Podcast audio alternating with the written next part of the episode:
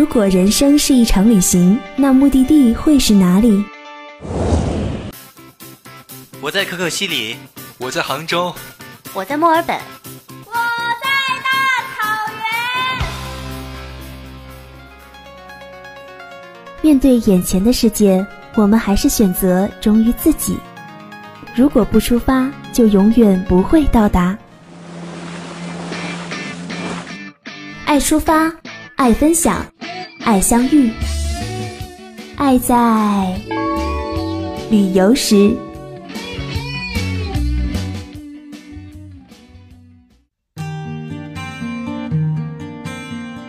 足不出户，让声音带你走过每一道风景。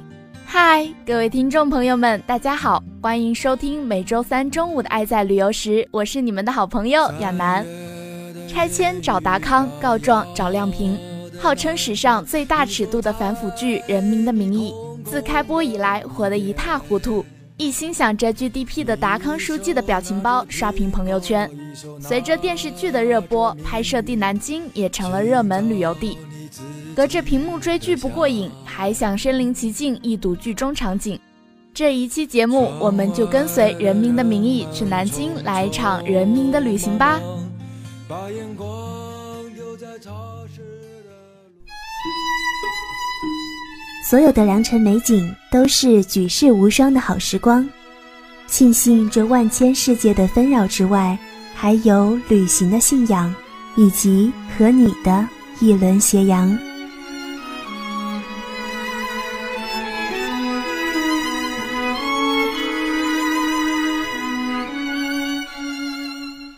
我想和你登山，看自然的景象。我想和你赏花，闻花的芳香。我想和你看海，听海的声音。我想，我想，我想，我想，我想和你在一起，不管去哪里都好。爱在旅游时，用声音带你走过每一道风景。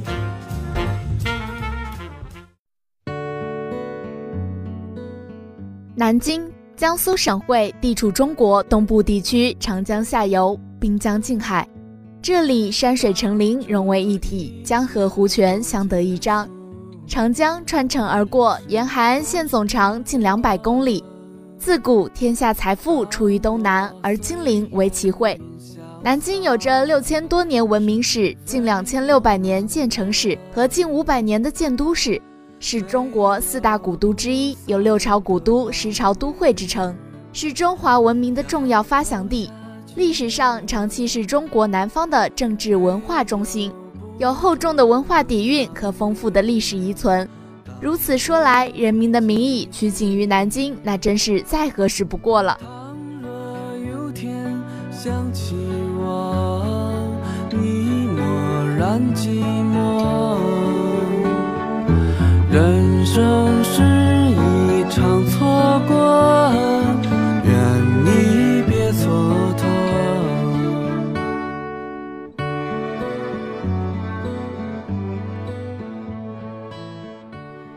首先，亚楠要说的就是东南大学。汉东省反贪局局长陈海接到侯亮平的任务，带着一处工作人员气宇轩昂地从检察院出发。大楼门前那几根大大的石柱子可是大有来头，它就是东南大学四牌楼校区的大礼堂。有没有觉得莫名的眼熟呢？没错，在《人民的名义》之前，东南大学四牌楼校区已经是很多影视剧的拍摄地，譬如《致青春》《建国大业》《七月与安生》等。东南大学是中国最早建立的高等学府之一，素有“学府圣地”和“东南学府第一流”的美誉。校区的建筑多为前国立中央大学遗存，历史风韵浓厚。从东大正门进去的那条路就是中央大道，两边的梧桐遮天蔽日。路的左侧是古旧的图书馆，右侧是草地，眼前就是大礼堂，原为中央大学大礼堂。现位于东南大学校园中央，与南大门在同一条中轴线上。大礼堂造型庄严雄伟，属西方古典建筑风格，主立面取西方古典柱式构图。底层三门并立，南面三排踏道上下，正立面用艾奥尼柱式与山花构图，上覆欧洲文艺复兴时期的铜制大穹顶，顶高三十四米，顶部为钢结构穹窟顶，外部如球体状，用青铜薄瓣覆盖。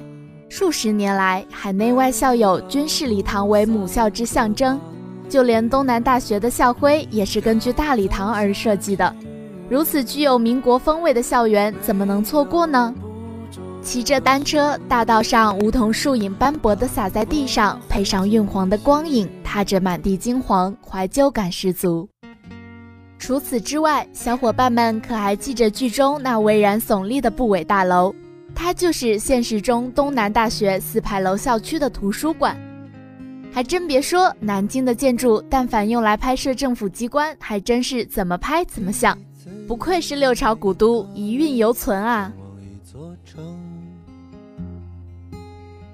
不知道哪里的天气是阴是晴，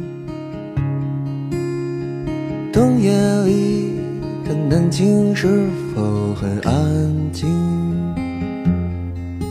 不会打扰到我思念你的心情。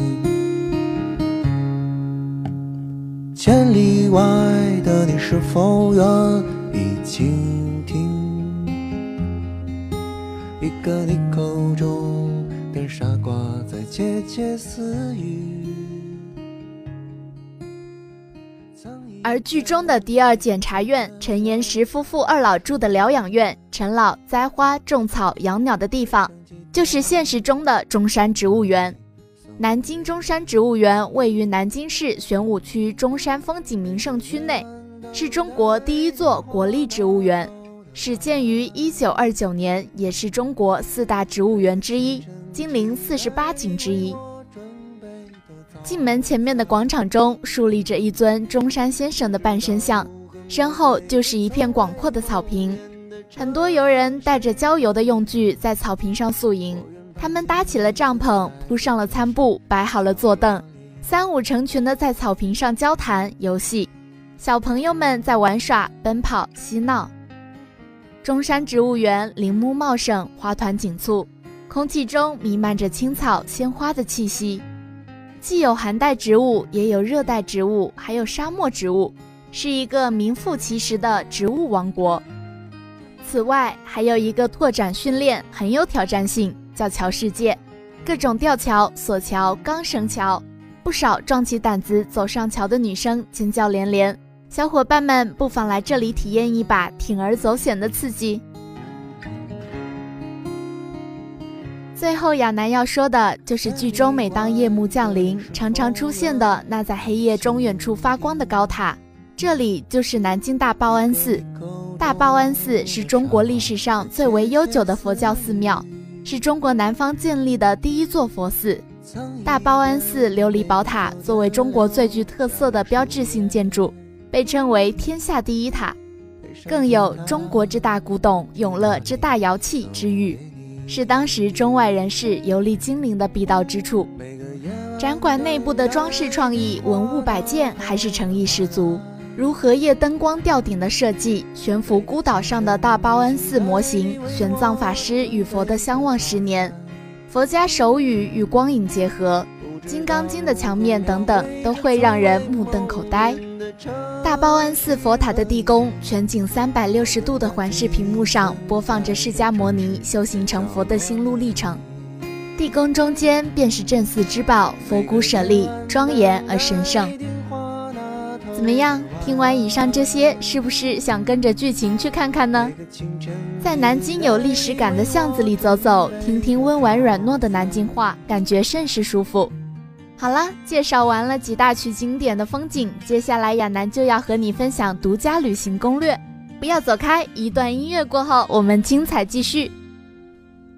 三月的烟雨飘摇的南方，你坐在你空空的米店，你一手拿着苹果，一手拿着命运，寻找你自己的香。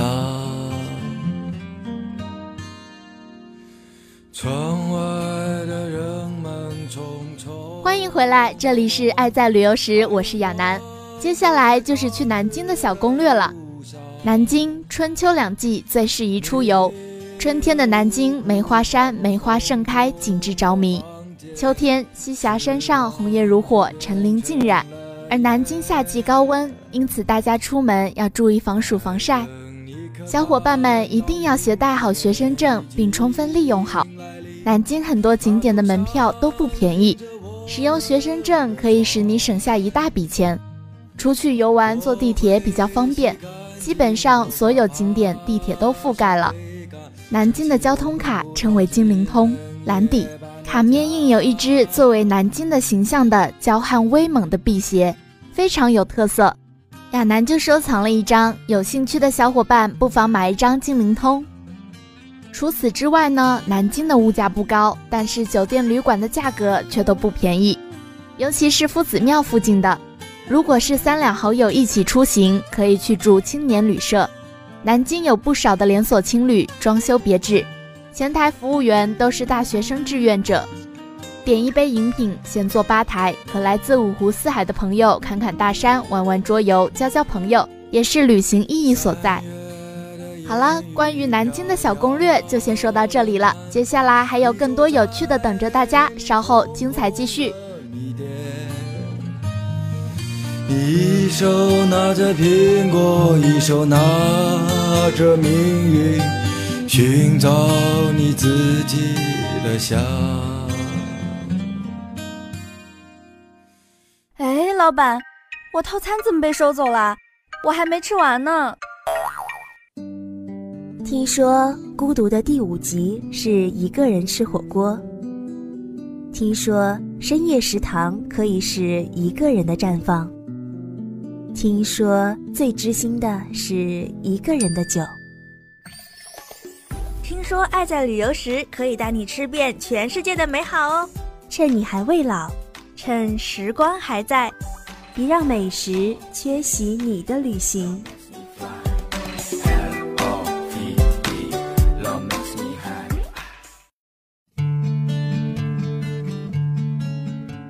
欢迎回来，爱在旅游时精彩继续。接下来就是带着嘴巴去旅行的时间了。亚楠对美食的标准，一是好吃，二是有特色。咱们就不说鸭血粉丝汤、盐水鸭、各类汤包等等为人所熟知的特色美食了。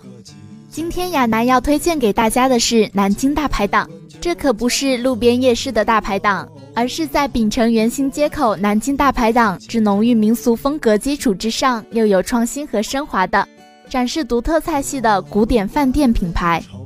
这里有数百种名厨小食，田园食蔬，家常烹煮，口味地道。首先要推荐的是天王烤鸭包，用鲜嫩的烤鸭肉制成的小笼包，你吃过吗？据说太平天国建都南京后，天王洪秀全听说朱元璋爱吃烤鸭，并最终一统天下，所以他极力效仿。当时南京的烤鸭已经非常有名了，但他要求御膳房把烤鸭做得更好。于是大厨们开始想方设法制作起来。其中有位大厨灵机一动，将烤制好的烤鸭分解成小丁为馅，做成包子蒸出。经此法后的鸭肉入口肥而不腻，酥香无比。由于此菜还有并包天下之意，洪秀全大悦，并命名为“天王烤鸭包”。此店独创，不可不尝。好花不常开，好女不常在，闺女大了不能留，留来留去结冤仇。春风花又开，一朵接一朵。等我以后结婚了，姑娘我也生一个，生两个，生三个。生四个，生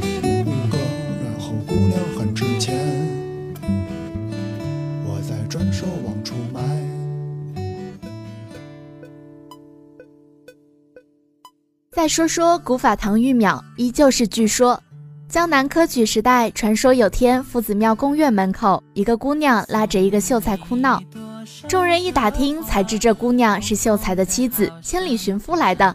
秀才连续两年没中，不甘心就此回家，妻子坚持要他回。这时有个卖五香驴肉的吆喝起来：“五香驴肉，我想你哎！”正巧旁边有个卖糖芋苗的，则吆喝：“糖芋苗、糖粥藕，谈得拢。”秀才夫妻俩破涕而笑，甜蜜地吃了碗糖芋苗，携手踏上回乡路。糖芋苗也从此远近闻名。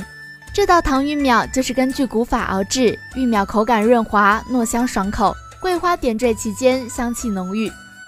除此之外，还有美龄粥、桂花糯米藕、清炖狮子头都非常受欢迎。在南京大排档，二十余间各款江南小阁，随处可见的银联灯晃，穿梭于桌台间的古装跑堂，充溢着中华传统民俗风情，气韵古雅，再现清末明初茶楼酒肆之旧貌，置身这其中，恍如隔世。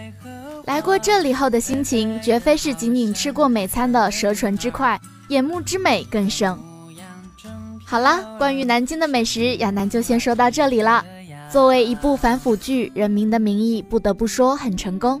除了剧中的老戏骨的演技让我们赞叹，除了起起伏伏的剧情吸引我们，这部剧的取景地也带火了南京这座历史悠久的城市。说了这么多，如果你心动了，那就说走就走去南京吧！不要忘了，一定要去亚楠今天给大家推荐的哦。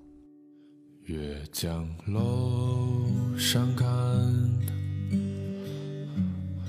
北面的长江，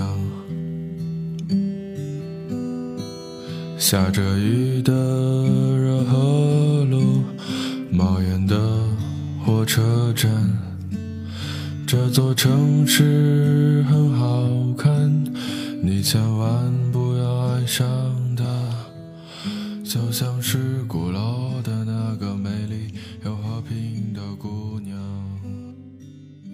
人民的名义》导演李路说：“南京这座城市在拍摄中一直带给我们惊喜。”亚楠也认为确实如此。自古以来，南京就有六朝古都的美誉，江南嘉利地，金陵帝王州。六朝的定都给南京带来的繁华，使得这座城市成为东南地区物产最丰饶的圣地。十里秦淮，千里流淌，流淌的不只是水，还有经久不衰、愈加浓香的风韵。好了，这场人民的旅行就先逛到这里了。如果你有很棒的旅行地想和我们分享，记得关注并私信我们的新浪官方微博“黄家湖工商之声”。爱在旅游时，非常欢迎爱旅行的你做客我们的节目。那今天的节目在这里就和大家说再见了。我是亚楠，爱在旅游时与你相约下周三，我们不见不散。在雨中的南京，疲惫的人。我会在苏州等。